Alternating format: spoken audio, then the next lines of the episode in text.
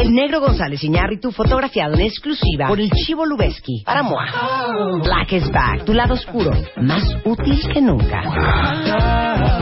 Infidelidad. Pónganse de acuerdo. Guapa como rica, sin gastar millones.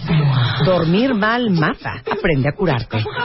¿Te van a correr del trabajo? Date cuenta. Mua Noviembre. Más de 140 páginas de amor, dinero, neurociencia, placer, fuerza e inspiración. Una revista de Marta de Baile. De venta en todos lados. 10.38 de la mañana en W Radio. Fernando Soto. Hey. Director general de Tu Hipoteca Fácil. Adoro tu apellido. Sí. Soto Hey. De, chapa, de, de chiquito no era, ay, vamos a hacer una fiesta, invítenla a Fernando Soto. ¡Hey! ¿No? vamos a comer, ¿a quién le hablamos? A, ver, a Fernando Soto. ¡Hey! O, sí, bueno, ¿a dónde habló? A casa de la familia Soto. Hey, hey, hey, hey, hey, hey, hey, hey. ¡Hey, skin bum, body, body, body! ¡Hey! No me la voy a acabar después de estos comentarios. Fernando Sotogey es director general de Tu Hipoteca Fácil. Y hoy vamos a debatir el tema de comprar una casa o rentarla. Es que muchas veces, Fernando, no es ni siquiera porque uno no quiera, es porque uno no, No puede. puede. Pero mi pregunta, vamos a empezar por ahí. ¿Quién debería de rentar casa y no comprar? ¿Y quién debería de comprar casa y no estar rentando? ¿Cuántos de ustedes cuentavientes están rentando casa y se jalan los pelos todos los días porque dicen no puede ser, siento que estoy tirando el dinero a la basura? Así es. me- Primero que nada, Marta, mi gracias. Como siempre, Rebeca, gracias. Este, Es un gusto estar con ustedes. Siempre se convierte esto en una cosa impresionante cuando platicamos con ustedes. Efectivamente, hay gente que no debe de comprar casa y hay gente que no debe de rentar casa. ¿Quién no debe de comprar casa?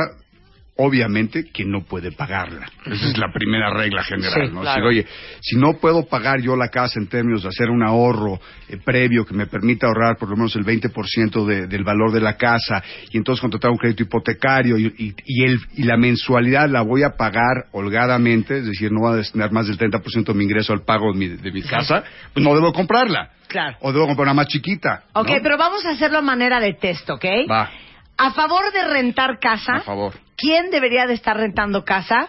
Ustedes pongan tacho palomita para ver si rentar casa es para ustedes, ¿ok? ¿Va? Vamos a hacer un examen.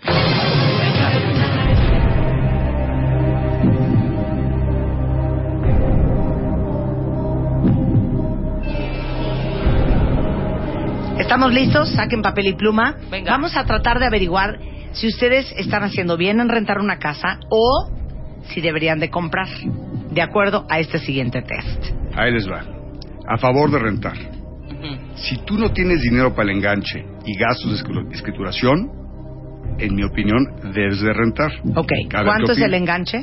Por lo menos el 20% del valor de la casa. Por lo menos. Ok. Lo cual no significa que porque hoy no lo tengan, no lo pueden tener, ¿eh? Claro, es un proceso Y vamos de a ahorro hablar de eso. Que vamos haciendo con el tiempo. Y eso es lo que es importante. Ok. Ok. Segunda, me acabo de cambiar de ciudad por cuestiones de trabajo personal o personales. Si me acabo de cambiar de ciudad, no necesariamente debo comprar una casa, porque como a acostumbrar o a conocer la ciudad, el ritmo de la ciudad, las características de la ciudad, el desplazamiento a mi trabajo, la calidad de vida que voy a tener, entonces no es recomendable comprar inmediatamente. Lo recomendable es rentar, Rentar. temporalmente. Claro, Bien. o sea, ¿No? yo me voy a vivir a Luxemburgo y no me gusta vivir a Luxemburgo, ahora me venden una casa en Luxemburgo. Exacto, no, hay no que rentar. No te veo viviendo en Luxemburgo. Oh, oye, que me mudé a Piedras Negras, Coahuila. Ahora, a ver, compro una casa en Piedras Negras. Oye, Ahora que no me gustó el clima. Ya compré que la no casa. me gustó ¿Para qué el andas clima? comprando la Que casa la si gente no- me habla muy golpeado. Que no me hallé en el trabajo. Ahora vende la casa. No, ahí sí hay que rentar. Exacto. ¿Cuánto tiempo? Lo ideal es seis meses a un año. Exacto. O sea, Ok. Seis meses a un año máximo. Perfecto. Ok, esta es preciosa, ¿eh? La tercera es un clásico. ¿Me acabo de separar o de divorciar? No compres casa. ¿Por? Pues porque estás en un proceso donde estás readaptando, reubicando, estás cambiando tu estilo de vida. Pues, no sabes qué es lo que te va a pasar. Digo, no sabes si vas a encontrar una chava, un chavo que vale la pena, una señora, Claro. señora que vale la pena. Pero entonces espérate. La señora no quiere vivir en Luxemburgo, uh, ahora hay que cambiarse a París. O sea, no. y Oye, que la señora es de Mérida. Y es, me encantó. Sí, Claro. pero yo, yo acabo de comprar una casa en San Luis Potosí, pero no quiere, hay que mudarse a Mérida. Exacto. Exactamente. Pues mejor. Y los gastos también que implica el un divorcio. Claro. Exactamente. Totalmente, que eso es ahí si te, te Que vas no sé cuánto lana me va a arrancar mi exmujer. Bueno, Ajá. entonces aguanta. Que mi Aguanta. marido no me O tu quiere dar para la oye, pensión. oye, oye, tu exmarido también Sí. puede arrancarte una lana, ¿no? Claro. ok, entonces si se acaban de separar o de divorciar, no es nada buena idea comprar una casa. Nada buena idea. Ok. Cuatro, no tengo capacidad de ser sujeto de crédito porque estoy endeudado. Tengo muchas deudas. Pues no es el momento que yo le sume otra deuda más con el crédito hipotecario, con la compra de la casa y demás. El momento de comprar ya llegará un poco más adelante. Exacto. Sí, aunque consigas quien te preste el dinero, ¿para qué meterte en camisa de once Sí, varos? y menos, y menos si es un préstamo familiar, porque el dinero más barato aparentemente es el familiar, pero es el más caro porque cada vez que te vas de viaje, ah, este mendigo se va de viaje y no me Claro, ha pagado no me lo que me debe. Exactamente. ¿No? Entonces hay que Se tener mucho cuidado. hasta familias. Exactamente. Bien. Tienes un pésimo historial de crédito. O sea, es decir, no has pagado puntualmente tus créditos, pues no vas a poder comprar. ¿Por qué? Porque no te va a prestar el banco dinero para que compres la casa. ¿Por qué? Porque tu historial del pago no es adecuado y pues, no te van a prestar la lana. Ok. Punto. Ay, es más barato rentar que pagar la mensualidad del crédito hipotecario. Sí, sí es más barato. Sí. Porque al final del día eh, no destinas tanto flujo para pagarla, pero al final del día esa casa no es tuya. Y después de X número de años lo que vas a tener es un bonchecito así de recibos de, de- de renta y that's it. Claro. Oye, pero es que eso nos lleva a la siguiente. Si rento, puedo vivir en una mejor colonia. Y se vale. Oye, yo prefiero rentar una mejor colonia que vivir en la colonia X, voy a vivir en la Y. ¿Y por qué? Pues porque le va a dar mejor calidad de vida a mi familia. Claro. Se vale. Se vale Mejor perfectamente. rentas, rentas. ¿Y Claro. por qué? Pues porque vas a pagar la escuela de tus hijos, vas a mandarlos a una mejor escuela y entonces eso lo vas a destinar para una mejor calidad de formación de familia y demás. Se vale rentar, ¿no? No quiero enterrar el capital en una casa. Hay muchas personas que te dicen, oye Fernando, ¿sabes qué es que yo puedo tener una mayor rentabilidad de mi dinero si no lo invierto en una casa, lo invierto en mi negocio y mi negocio sigue crece y crece y crece y crece y crece y crece y crece. ¿Se vale? Por supuesto que se vale. No todos tenemos que ser dueños de las casas, ¿no? De las que vivimos. Hay una cosa que es bien interesante que México está empezando a dar, que es la movilidad. Si rento mi casa, perdón, si rento mi casa, tengo movilidad. ¿Por qué? Porque el día que me quiero cambiar de ciudad, me quiero cambiar de chamba, me quiero cambiar lo que sea, dejo de pagar la renta. Sea, bueno, termino el contrato de arrendamiento, no dejo de pagar el el arrendador, ¿no? O sea, dejo de- este, y me cambio de casa y me voy, adiós con permiso. Claro. Eso se vale y eso está pasando mucho en México. ¿Por qué? Porque hay zonas en México donde está teniendo un dinamismo económico mucho más importante y eso está haciendo que las personas se muevan a esas ciudades. Querétaro, por ejemplo, sea San Luis Potosí, Aguascalientes, Mérida. Hay muchas ciudades que están tienen un dinamismo económico muy importante y se han ido mucha gente a vivir. Claro.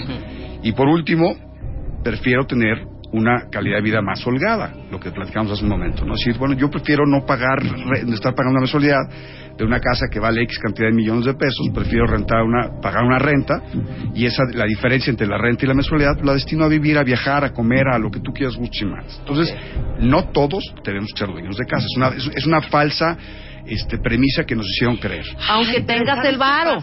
Aunque tengas el Pero, varo. pero ¿sabes qué pasa? A lo mejor yo estoy mal cuentavientes, pero ustedes díganme. Yo pienso que es lo primero que deberías de tener.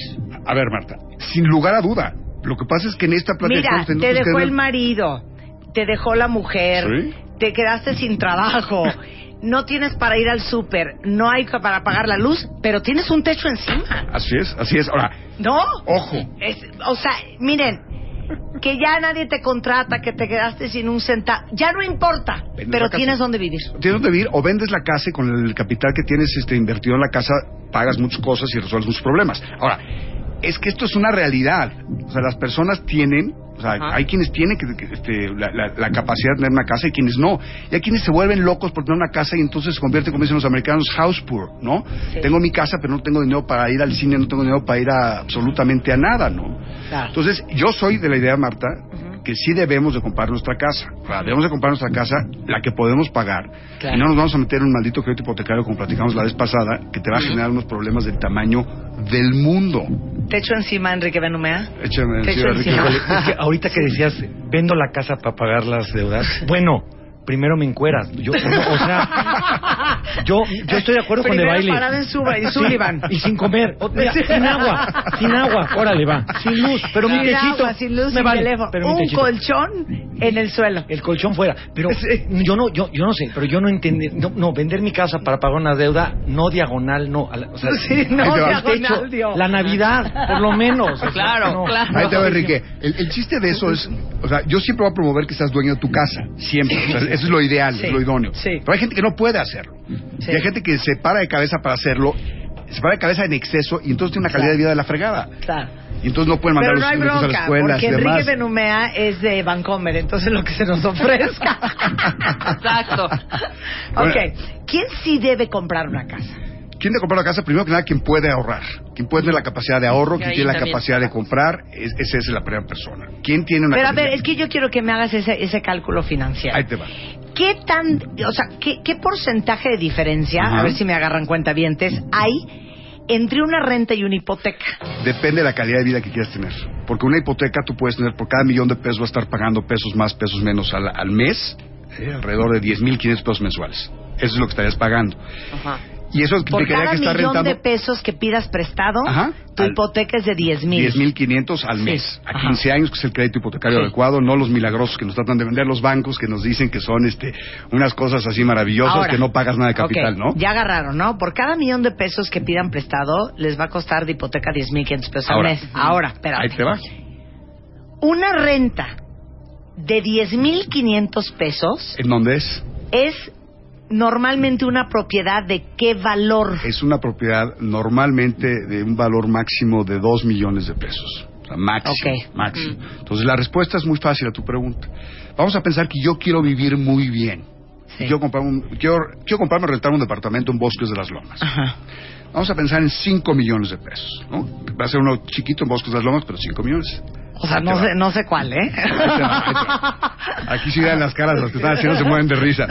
Pero vamos a hacerlo así de... Así de Ahora, esta persona que renta ese departamento de 5 millones de pesos va a estar pagando pesos más, pesos menos, alrededor de 27, 28 mil pesos mensuales. De su renta. Ah, Pero si lo comprara, Sí. estaría pagando alrededor de 42 mil pesos mensuales. Sí, exacto. Porque sacó entendí. 4 millones de pesos de crédito y entonces está pagando 42 mil pesos. Entonces, yo puedo vivir en un departamento en Bosques de las Lomas, y no fui a Bosques Sí, sin claro, una, claro. una cosa tan clara, ¿no? Que me va a costar 28 mil, 25 mil pesos mensuales, mientras que si yo lo comprara, Versus, estaría pagando 42 mil pesos. Eso ya, eso ya sería un error financieramente hablando. O sea, déjame decirlo así. Tengo eh, el crédito para un millón de pesos. Los 10.500 Ajá. pesos Sí. los puedo Sí. pagar. Tengo los 200 mil pesos que decías al principio del programa que, Ujú. que debes tener guardaditos del enganche. No, no, no, en este caso son, en este caso sería un millón, porque se vale 5 millones. Ah, no, no, pero... No, no, no. Al- millón, ah, al millón, imagínate, yo tengo el crédito por un millón de pesos, Va. la capacidad, porque mi chama me da para pagar los 10.500 10,500. pesos. Perfecto. Tengo mi guardadito de 200 mil pesos que cuesta lo que decías El enganche. Y quiero vivir en bosques, en un departamentote, o sea, que ahí que me conviene más. No, es que si, si eres esa persona no puedes vivir en bosques. Así de fácil. ¿eh? Ah, ok. No, no puedes tener esa casa. No puedes claro. tener esa casa. O sea, Pero ahí tu recomendación la primera sería- regla, la primera regla que yo tengo es compra la casa que puedes pagar. Exacto. Eh, obvio, Fernando. ¿Cómo sé cuál es la casa que puedo comprar y que puedo pagar? Es muy sencillo.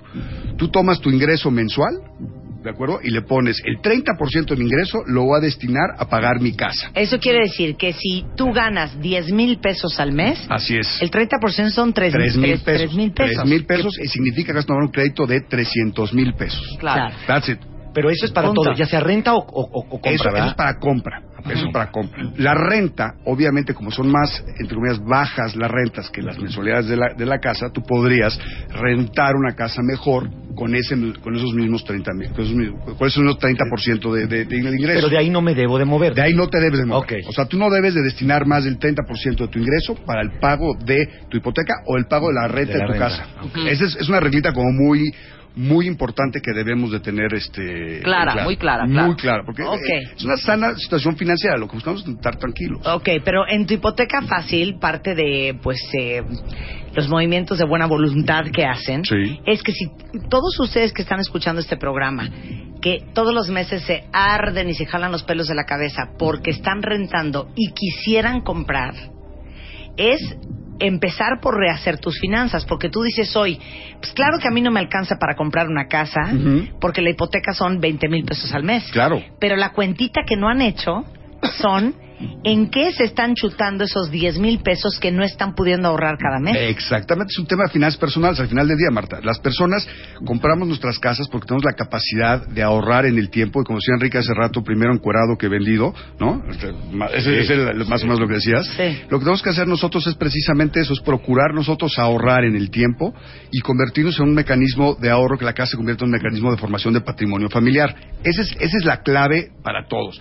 Y no importa, ahora, siempre vamos a ser aspiracionales y siempre vamos a querer tener la casa más grande de lo que podemos pagar. Claro. Pero tenemos que entender que es un proceso de ocho, cada ocho años estar comprando casa y vendiéndola, porque cuando te casas compras una casa chiquita, luego compras una siguiente casa más grande, una mejor, una mejor, una más grande, y acabas en la casa de tus sueños. La casa de tus sueños no es la primera ni la segunda, es quizás la tercera o la cuarta. Tengo un pavor lo que le voy a preguntar a Sotogey ahorita ya para que nos aventemos todos por la ventana. A ver, viene. ¿A qué edad? Ajá. ¿A qué edad? El mínimo. Sí, ya, mínimo, así ya de cuates. ¿A qué edad? Lo menos. ¿Cuánto es lo menos? De lo menos, Ya lo, lo menos. menos. Lo menos. ¿A qué edad, Fernando Sotogey, un experto Ajá. en casas, deberíamos todos ya tener la casa de nuestros sueños? La casa de los sueños. Ah. No, Es- tu casa, tu casa. Primero tu casa. No, la casa de tus sueños. No, pues, Sí, ya la última, güey. ya que no te mueres, de ahí te sacan por No, la última de no, no, no. ni de siquiera ahí aquí te saca, México. de ahí te Sí. saca la CEMEFO. No, porque Sí. la de sueños todavía viene una después. ¿Ves? La que ya no cabe. la Ok, que te entonces, sobra. ok, vamos a abrir la pregunta en tres. ¿A qué edad deberías de tener tu primera casa? Exacto. Ok, va. Dos, ¿a qué edad deberías de tener la casa de tus sueños? ¿Y a qué edad ya te vas al condominio porque ya se largaron todos tus hijos? Ah, ya entendí, nietos? la última. ¿Ya? Ah, claro, la última. claro, claro. Eso regresando del corte con Fernando Sotogey, no se vayan. Tuitea a Marta de Baile. Arroba Marta de Baile. Tuitea. Tuitea. Arroba Marta de Baile. Tuitea. Solo por W Radio. El negro González Iñárritu fotografiado en exclusiva por el Chivo Lubeski para Moa. Black is back, tu lado oscuro, más útil que nunca. Infidelidad, pónganse de acuerdo. Guapa como rica, sin gastar millones. Dormir mal mata, aprende a curarte. ¿Te van a correr del trabajo? Date cuenta. Moa Noviembre, más de 140 páginas de amor, dinero, neurociencia, placer, fuerza e inspiración. Moa. Una revista de Marta de Baile. De venta en todos lados. Estamos de vuelta. Vuelta, vuelta. Baile. Vuelta. Marta de Baile. En W. Escucha. Estamos de regreso en W Radio hablando con Fernando Sotogey, director general de Tu Hipoteca Fácil. Para todos los cuentavientes que quieren comprar una casa, en realidad entender, según su situación financiera, qué es lo que les conviene y qué es lo que pueden hacer. Y antes del corte les hice una pregunta muy cardíaca a todos, bueno, especialmente a Fernando. ¿A qué edad deberías de tener tu primera casa? Digo, nada más para ver en qué, qué tan en el hoyo estamos. ¿A qué edad deberías de tener ya la casa de tus sueños? ¿Y a qué edad normalmente ya vendes la casa de tus sueños para irte un depa porque ya todos tus hijos se fueron y ya te queda grande la casa? Te escuchamos, Fernando. Ahí te va. Normalmente. Démonos las manos, Enrique y Rebeca. Cuenta bien, tomémonos de las manos. Y agarrados. Normalmente, la primera casa es comprar alrededor de los 28 o 29 años. No, bueno. No, bueno. Adiós. ¿Qué Bye. pasa, Ojo, alto, alto, alto, alto, ahí en el alto, alto. baby a esa En México. Alto, Sí, En. México. En México. no A ver, acotaste, no esto no es Noruega. No, no, no. claro, no. Estamos en. Finlandia. A ver. Sí. A ver, la primera casa que compramos siempre es una casa pequeña, es una casa que no vamos a vivir más de ocho años, es la primer, es el primer paso, estamos saliendo de casa de nuestros papás y estamos dando el primer paso, 28, 29 años, 30 te la compro, ¿ok? Esa es tu primera casa. Y luego cada, aquí está diciendo que no, aquí Luz. dice, aquí dicen que por supuesto que no, que hay que reventarte, no, no les hagan caso, por supuesto Ajá. que sí, porque tienes que empezar a formar tu patrimonio, pues necesitas empezar a ser un poco más serio A ver, en la vida. nada más sondeo de opinión. ¿Quién de ustedes ya tiene su casa y qué edad tiene? Buenísimo. ¿Ok? A Anda. ver, tuite nos cuenta. Ok, Segundo, ¿Cuándo La casa de debo tus sueños. cada- la casa de mis sueños? La casa de mis sueños la voy a comprar normalmente después de tres casas que tuve. Es decir, y cada ocho años. Todo lo hice mal. No, tú muy bien. Oye, no, Porque a ver, no, no, Marta. Juntaste tiempo y la casa de tus Exacto, sueños. pero- pero Exacto. más- Yo no gasto pólvora en sopilote. Claro. Tú esperaste y dijiste, esta Llegando y es... matando. No voy a estar con esto, La casa de tus casting. sueños normalmente la Ajá. compras por ahí de los 50 años. Tú te adelantaste. Muy bien. Tú te adelantaste. Ay, Ajá. Tú te adelantaste. Sí. ¿Por qué? Porque tuviste un Ya, mecanismo de 42, ahorro 42, diferente. sí, Tuviste un 42. mecanismo- y llegó la casa perfecta para Sí. ti, te llamó. ¿Y saben qué? Exacto. Gran mérito. Ok. Oye, pero ahora, ahora muy bien acompañada, ¿no? Muy bien acompañada. ¿Qué compañía?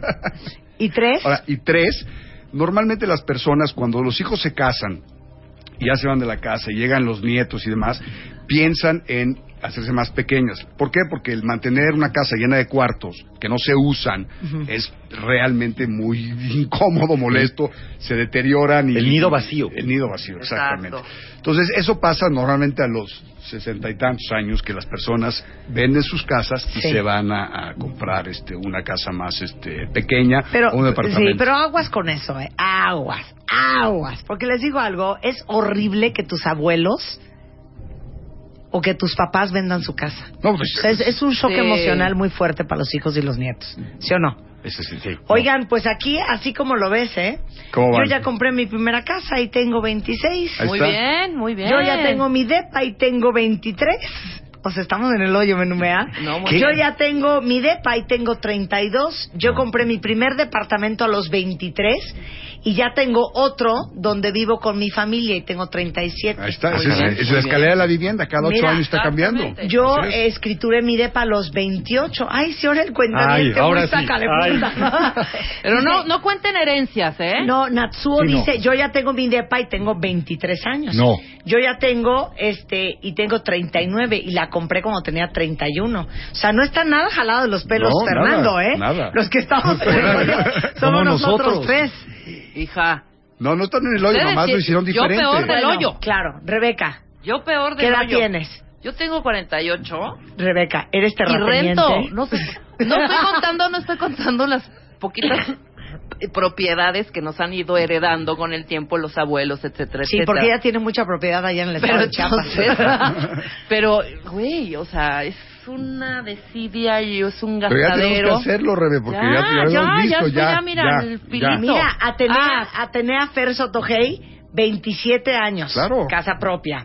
25, depa propio. 28, depa propio. Ahora, vamos, ahora vamos, a, vamos a ponerles una bomba a todos aquellos que dicen que tienen casa con Ajá. crédito. Exacto. El programa pasado platicamos del tema del crédito Infonavit en salarios mínimos y en UDIs. Y platicamos del crédito milagroso. Y nada más, nada más contestamos 623 correos y tweets de tus, de tus este, Cuentavientes. cuentavientes. Y otros que dicen que no son cuentavientes porque te oyen diario. Ok, Son de closet. Ajá. 623 ok. personas que tienen créditos en UDIs y salarios mínimos que deben mucho más de lo que debían originalmente. Hay gente que vimos, eh, personas que vimos que tenían créditos que debían prácticamente el doble de lo que debían originalmente. Está cañón, ¿eh? Cañón, cañón. Vimos, unos, entonces- vimos unos casos. Es más, yo te voy a decir la verdad. El miércoles, después del programa, llegó un punto donde realmente me deprimí de todas las, de las historias que leí de los correos que me mandaron todos tus contabilistas y demás. O sea, me deprimí, y no estoy, estoy exagerando. Sí. O sea, me costó trabajo el día de pensar en todas estas personas. Pues, ¿Qué hacemos? ¿Qué hacemos? Pues lo que tienen que hacer las personas es exigirle, por ejemplo, al Infonavit que cambien ya sus malditos créditos en salarios mínimos, que hagan una reestructura nacional, les conviertan en pesos. Uno. Dos.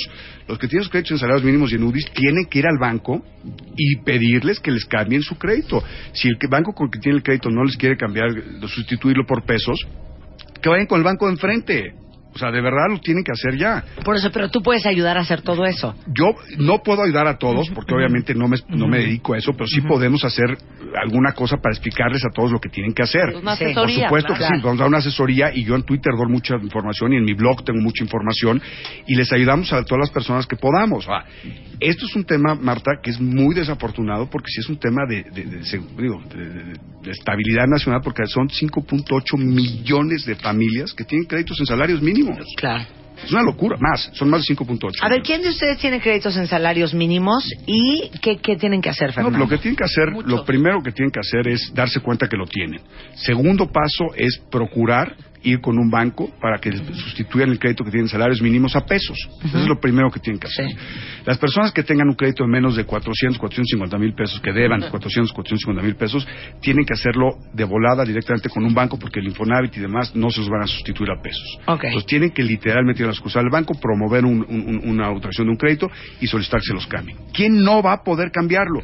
Quien tiene un mal buró de crédito, ese no se los van a cambiar. ¿Quién sí va a poder? Aquella persona que pueda comprobar ingresos y que haya, eh, que haya pagado puntualmente sus créditos. Ok.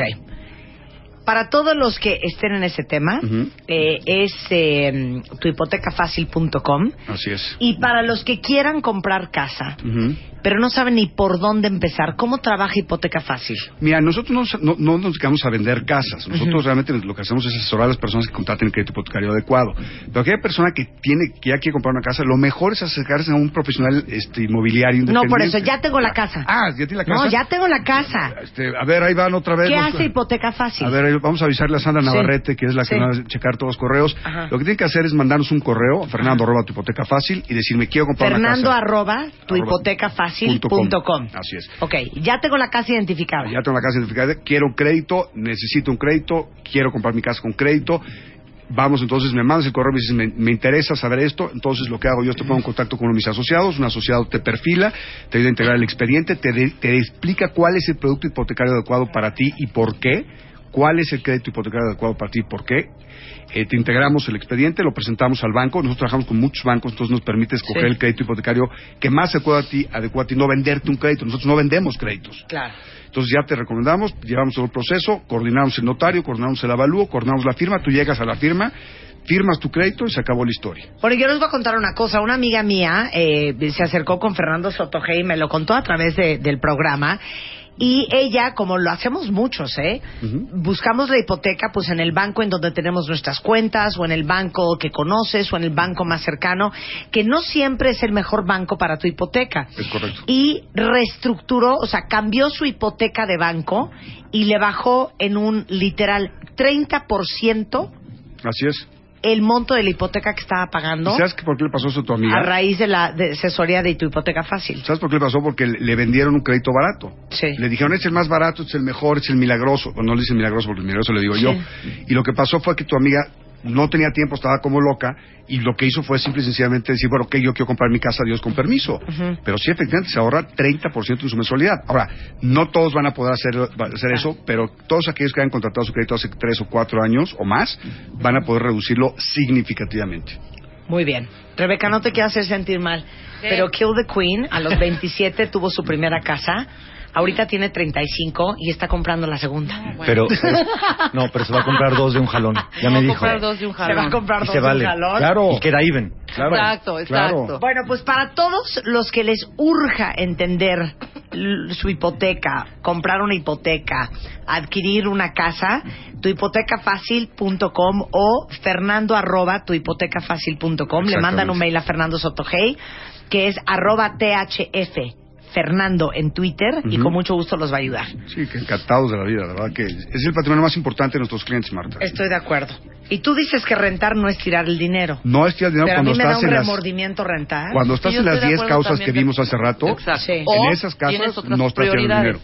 Pero si estás nada más eh, pateando el bote, sí es tirar dinero. Claro, pero a ver, Fernando Sotoge, ¿a ti te parece que es correcto que una persona no tenga su casa porque en realidad utiliza el dinero para beber? Por supuesto. Por supuesto que no. A ver. Rebeca. Oye, de alguna manera. Oye. Rebeca. Oye, pero Rebeca Una no se dedica al botella, dinero. una botella. No te va a Nos dar nuestros gustos. un albergue Nuestros el día que haya una ¿no? emergencia. Tu techo, Rebeca, tu techo. Tu techo. Rebeca. No todo es el tequila. Ya, ya quedamos con, con Fernando. Sí, ya, ya, ya lo vamos a ver. De hecho, ya lo vamos a ver. Por Pero, amor Fran, a Dios. Por amor Ya, a Cristo. Véanlo, por favor. Por favor. por los clavos de En Cristo. lugar de estar pagando un dineral en renta. O en Eh, tequilas. Exactamente. No, pero ¿sabes qué? Les digo algo. De repente, comprar una casa es una forma de comprometerte Es eso, a dejar de estar aventando el dinero en bolsas y en zapatos de Exacto. Exacto. Oye, lo además, juro. los latinoamericanos. O sea, cuando dijiste vender la casa, híjole, no, no, no, no. no Mira, mi papá decía que los bienes son para remediar los males. Pero la casa no Sí. entra ahí. Y la casa, en ciertos casos, es un vehículo que te permite resolver un problema grave. Y entonces ya comprarás una casa más pequeña o cambiarás tu estilo de vida, pero te resuelve el problema.